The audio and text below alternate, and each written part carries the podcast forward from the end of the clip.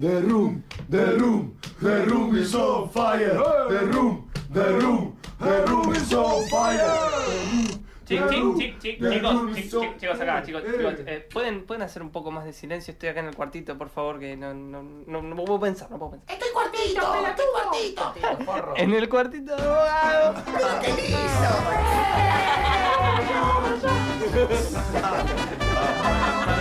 Chao. The Little Room of Bogado. Documental. Un video narra las horas finales de Pompeya en el año 79 después de Cristo. Explica el arqueólogo que el motivo de la muerte de sus habitantes no fue la lava del Vesubio sobre los cuerpos, sino el contacto de estos con una temperatura superior a los 500 grados. La coloración rojiza hallada en algunos cráneos es una particular incógnita. Podría ser el cerebro que comenzó a desbordarse previamente a la explosión. El calor fue tan intenso que puso a hervirlo antes de estallar. Anota fríamente. Ensayo esa misma frialdad documental en este poema y añado sobre acontecimientos más cercanos. Lo que quedaba de los cuerpos fue entregado a los familiares en cajas de leche gloria. Poco antes se hallaron, enterrados, camino a Cieneguilla, restos de un maxilar superior y cinco dientes, el cráneo de una mujer con un agujero de bala, retazos de un pantalón calcinado y un juego de llaves que permitió identificar a las víctimas y seguir la pista de los cuerpos embolsados.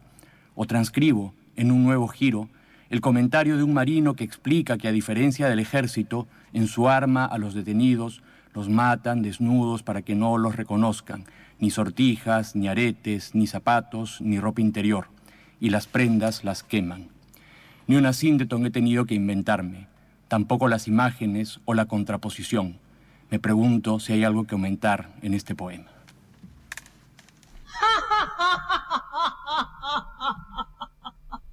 ¿Por qué ríes así? Si no tienes razón para amargar mi corazón. Tú sabes que te quiero. 1306 en la ciudad de Buenos Aires. Eh, aquí estamos en el cuartito de abogado, ese momento que nos tomamos en la velocidad de Infernet para parar un poco la pelota y, perdón las metáforas futbolísticas, las comparaciones, eh, hablar en este caso de poesía, de literatura y tenemos una visita muy especial. Hoy eh, ha venido directamente desde Lima, llegó hoy a la mañana en avión, el doctor Luis Fernando Chueca, quien eh, va a participar en el día de hoy de una charla muy interesante a las 18 horas en el Instituto de Literatura Hispanoamericana de la Universidad de Buenos Aires, ahí sobre la calle 25 de Mayo, el famoso ILH, lo pueden buscar así por Facebook, que va a hablar precisamente de algo que a mí me interesa muchísimo, que es la relación entre la poesía peruana contemporánea y lo que nosotros podríamos llamar el concepto de guerra o la situación estrictamente histórica que corresponde a nuestro país hermano, el querido país eh, de Perú, que ha pasado por una situación bastante turbia. Bueno, a- vamos a hablar sobre esto y sobre otras cuestiones. ¿Cómo andás, Luis? Bien, muy bien. Te digo Lucho. Sí, Lucho, mejor es ah, más familiar. Claro, Lucho, leíste un poema de uno de tus libros, de tus publicaciones. Sí, es el último libro que publiqué, bueno, hace ya varios años, Contemplación de los Cuerpos, salió en el 2005. Todavía no he trabajado, no he terminado otro libro nuevo, pero bueno, este se ha reeditado, así que lo, lo sigo moviendo de cuando en cuando y bueno, qué mejor que, que la oportunidad de hoy, ¿no? Eh, ¿Has traído varios ejemplares aquí para Buenos No, Aires? no, ah, no, no, lástima, no, te iba, a me pe- quedan- te iba a manguear uno. está bien, está bien. Igual después vamos a estar en contacto. Sí, no, de todas maneras. Eh, yo también tengo que pasar libros míos, así hacemos el intercambio. Eh, debo decir que de las veces que viajé a Perú siempre vuelvo muy enriquecido, no solo por, por el buen trato de la gente de ahí, no solo por la movida literaria que hay allí. Aquí hemos entrevistado también a varias personas eh, relacionadas sobre todo con la antifil, que Claro, es algo que claro. apareció ya hace un par de años. Eh, que justo y- por estos sí. días se inaugura. Sí, claro, y es más, hace muy poquito presentó aquí en Buenos Aires, en el bar de la tribu, el querido Pablo de Lima, poeta y también investigador relacionado a este tema, el libro Lo real es horrenda fábula, la violencia política en la literatura peruana, que es un tema que tiene muchísimo que ver con el motivo que te trajo Así aquí a, a Buenos Aires.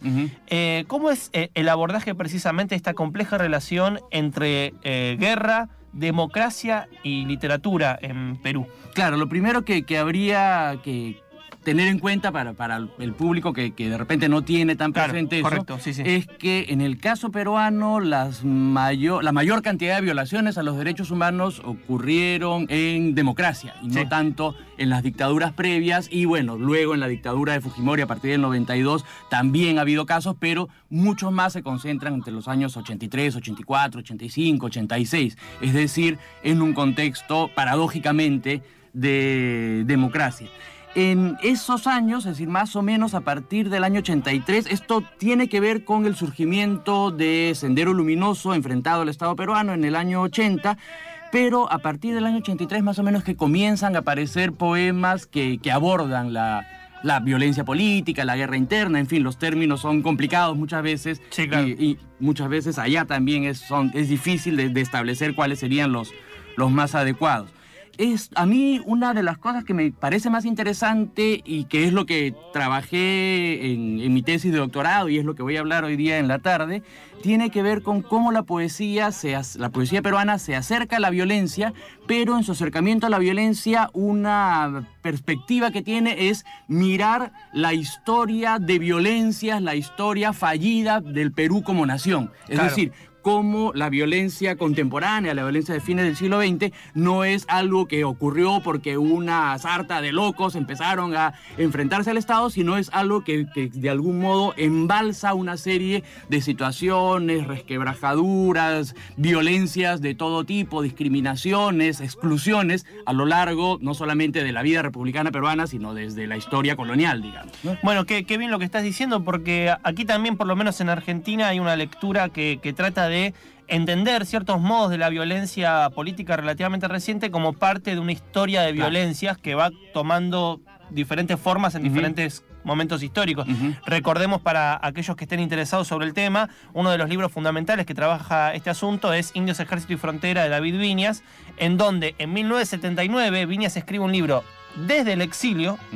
Eh, en referencia a, la figura de- de- del indio, de, de las comunidades originarias durante el siglo XIX, pero emparentándola con la situación de los desaparecidos. Viñas dice habría que pensar a los indios en el siglo XIX Claro. como los desaparecidos de, de nuestro tiempo.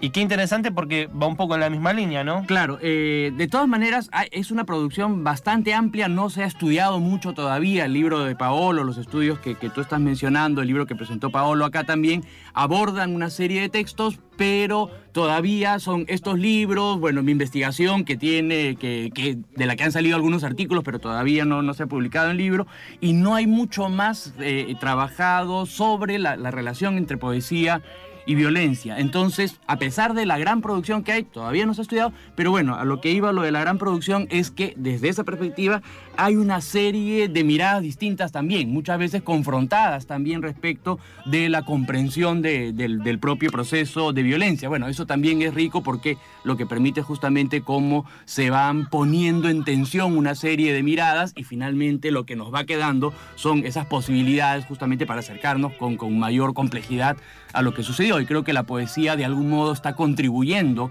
no solamente en esos años, en la actualidad todavía se sigue produciendo poesía eh, al respecto, está contribuyendo a esas miradas, ¿no? esa multiplicidad de miradas. Para aquellos que quieran refrescar un poco la situación histórica a la cual estamos haciendo referencia, recordemos que Sendero Luminoso es una guerrilla que aparece eh, un poco desde el corazón del PC peruano. Eh, que Una tiene, serie de fragmentaciones Sí, que... claro, bueno, como, como en todo proceso eh, histórico y político hay matices, pero hay, se realizan como unas- un proceso de fragmentaciones y demás.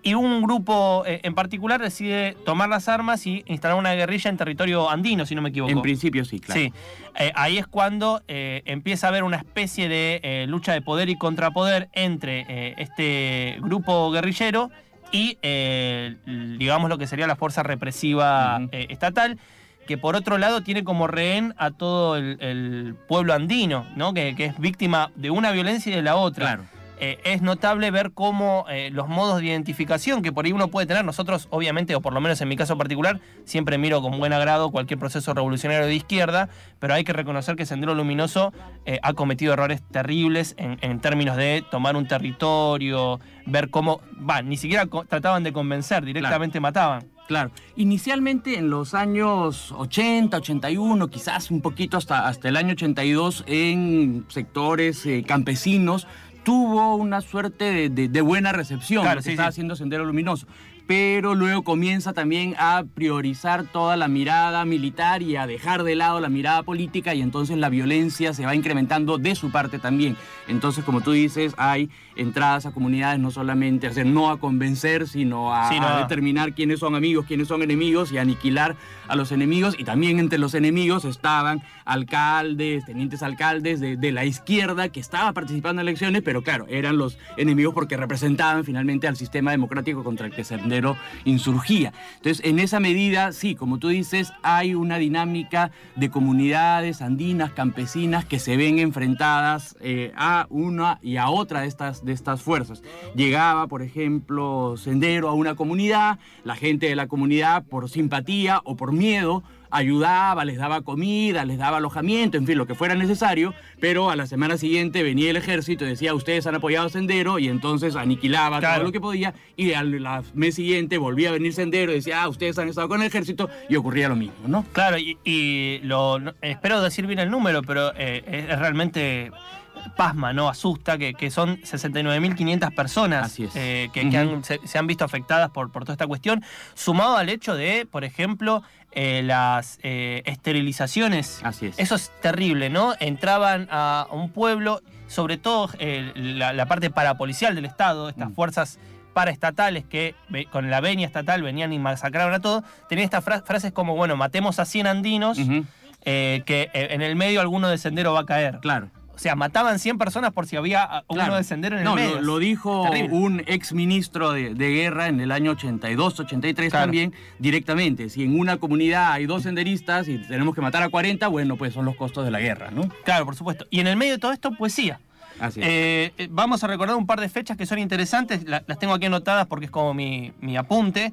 Nosotros tenemos como una figura eh, anterior de la década del 50, alguien que falleció hace muy poco, a Inostroza, gran poeta, eh, que sacó el libro Contra Natura, si no me Así es, equivoco, que es como 71. señero dentro de la producción eh, peruana. Pero ya después tenemos Hora Cero en los 70. Ujú, Eh, después el grupo que a mí me llama más la atención, circunstancialmente porque con- he conocido a Domingo de Ramos, Claro. que es el grupo Cloaca de la década del 80, que sí está metido Claro. ya en el fragor de, de toda esta situación.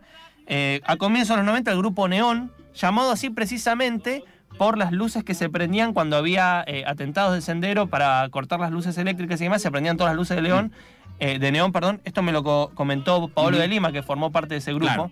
Eh, y después tengo acá Noble Caterva, Cultivo y Sagrada Familia, que son también grupos que no sé si tienen tanta trascendencia como los demás o, Eh, o están en paralelo. Eh, claro, Noble Caterva y Cultivo corresponden también a la producción de los 90 como el grupo Neón. La Sagrada Familia es anterior, es un grupo que aparece hacia el año 75, Ah, claro. 76, a mitad de la década de los 70, luego de una primera etapa de Hora Cero.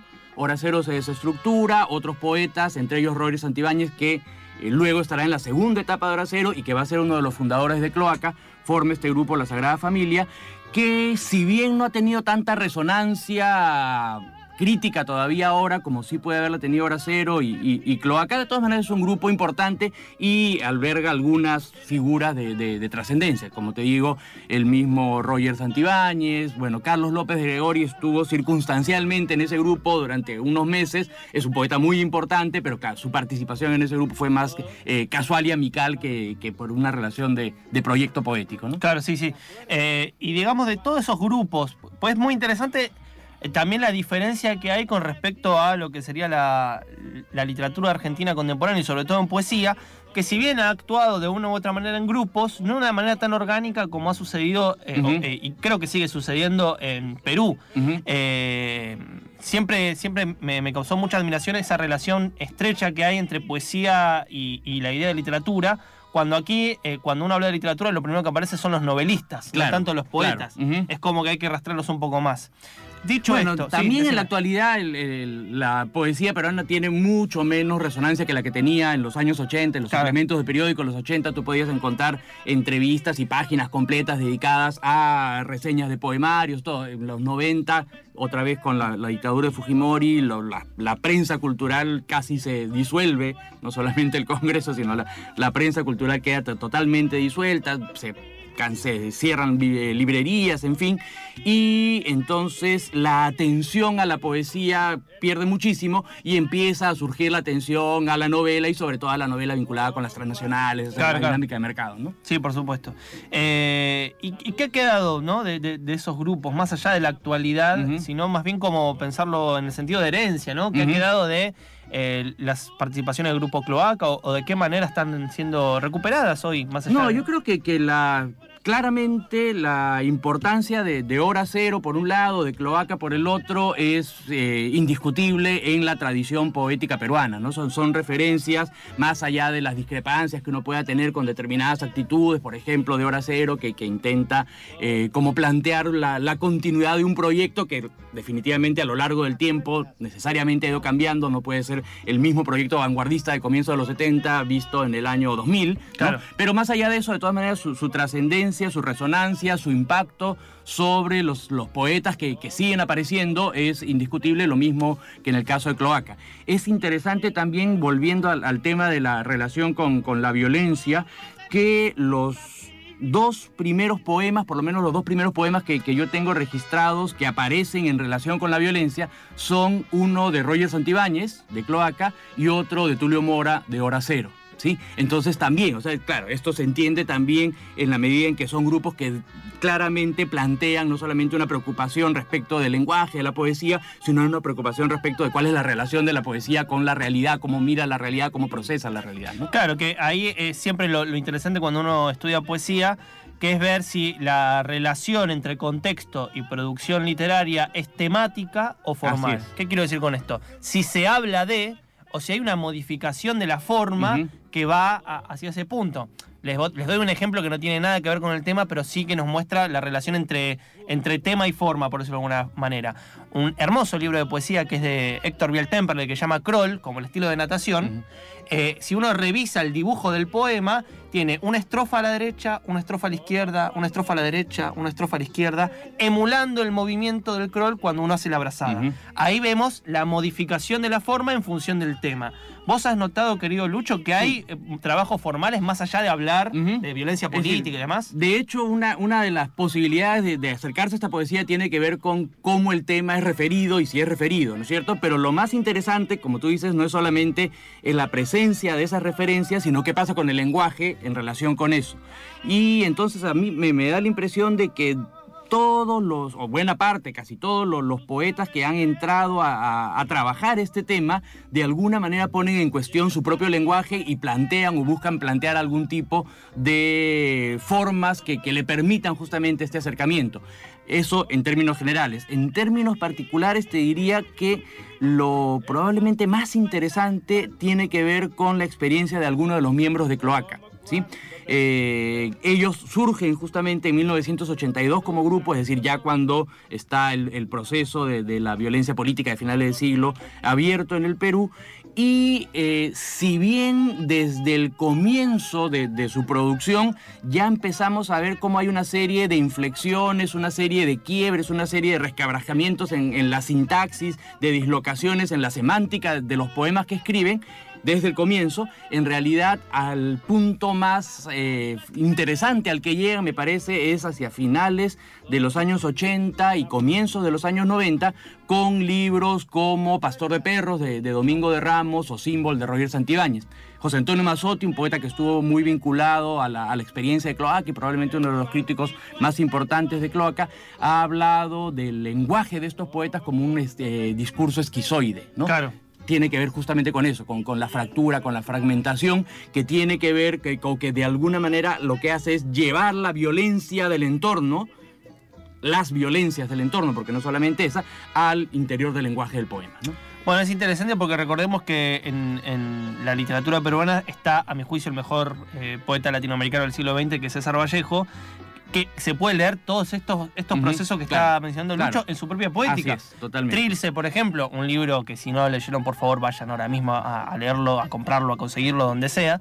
eh, inventa neologismos precisamente para tratar de transparentar, eh, eh, en, en su caso, una experiencia violenta, fue, que fue pasar por la cárcel, que fue un poco irse del Perú. Claro. Y que también termina con España, aparte de Mistecaris, un libro póstumo, pero que habla precisamente de la guerra civil española y que está atravesado también por la guerra. Así es. Es muy interesante ver eh, esa especie de, de- de compleja relación, de compleja relación de imbrincamiento Ujú, casi, entre lo que es el discurso poético y los contextos de guerra, ¿no? Claro, sí. Como que siempre la poesía es la primera en hacerse cargo de, de esa variación formal, de ese hecho, de, esa transformación. No, definitivamente. La poesía se, se ha ocupado mucho de, de esto y probablemente la, la- la narrativa también lo ha hecho, pero muchas veces la narrativa también está sesgada por una serie de exigencias que tienen que ver con el mercado respecto Claro. de cómo se producen los, los- los libros y qué temas y cómo se abordan los temas. La poesía, al margen del mercado, tiene mucho más libertad también de, de justamente trabajar todas estas miradas distintas, problematizar más a fondo, problematizar el propio lenguaje, etc.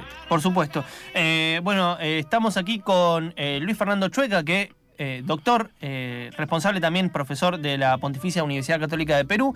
Eh, está esta semana por la charla que va a dar hoy a las 18 horas en el Instituto de Literatura Hispanoamericana, ubicada sobre la calle 25 de Mayo al 200, que es la otra sede de la Facultad de Filosofía y Letras de la UBA. De paso les digo, pueden visitarlo cuando quieran porque ahí está el Instituto de Literatura Hispanoamericana, el Instituto de Literatura Argentina, el Instituto de Filología Amado Alonso. Tienen de todo ahí como para consultar libros y encontrarse con profesionales. Bueno, hoy, 18 horas, una charla eh, de Luis Fernando Chueca, dedicada precisamente a la relación entre guerra, democracia y poesía en el Perú contemporáneo. El recorte va de 1980 a 2000, ¿verdad, Luis? hasta el 2014, 15 incluso. Es decir, yo distingo, como para ir adelantando lo de la tarde, Sí. como tres momentos en la producción de esta poesía. La primera, que va del 80, 83, como te decía, hasta el año 92, es una gran producción. En una segunda etapa, más bien se produce un silencio. Hay muy pocos poetas que están trabajando en esta, en esta dirección. Y luego, ya determinado formalmente el proceso de, de violencia política,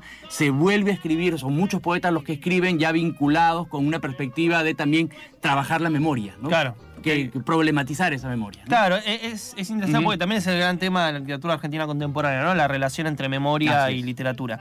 Eh, también, eh, Luis, no sé, vas a estar dando una charla en el Congreso LASA. Así es, sí, eh, el jueves, mañana, Mañana. a las 4.45 de la tarde, sobre un poeta que también tiene que ver con, con este, esta revisión que, que he hecho de, de la poesía y la violencia política, pero en este caso de un poeta específicamente que se vinculaba más con, con el tema del Congreso, que es Rodrigo Quijano, Claro. que se ha publicado acá también, que lo publicó Vox, Vox. publicó, reeditó un- uno de sus poemarios. Eh, bueno, tenemos una entonces una agenda completa. Entonces mañana a las 4.45 Así es. en el eh, CCK eh, se está llevando esta semana un congreso muy importante que es el LASA, llevado adelante por la Universidad de 3 de Febrero.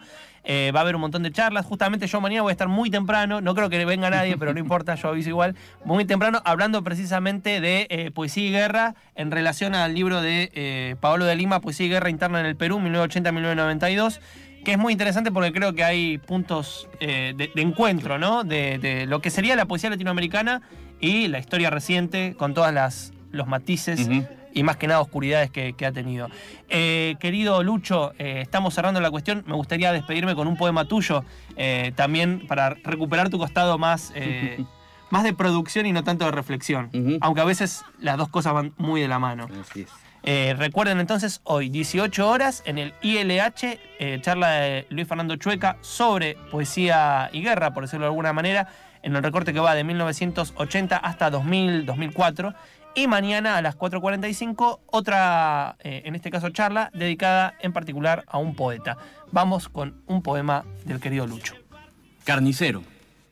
Tiene que ver con tantos carniceros en nuestras historias. Ah, Viste un mandil de carnicero. Tiene un cuchillo y una barra de afilar. Parece un carnicero, pero a su lado solo hay cuerpos desnudos de hombres y mujeres y actúa extrañamente. Se retuerce, ríe, hace señales. Carga el cuchillo hasta la altura de sus ojos y respira. Titubea. Hace un corto sobre uno de los cuerpos, después sobre otro, y sobre otro, y sobre otro. No descansa hasta cubrir todo de sangre.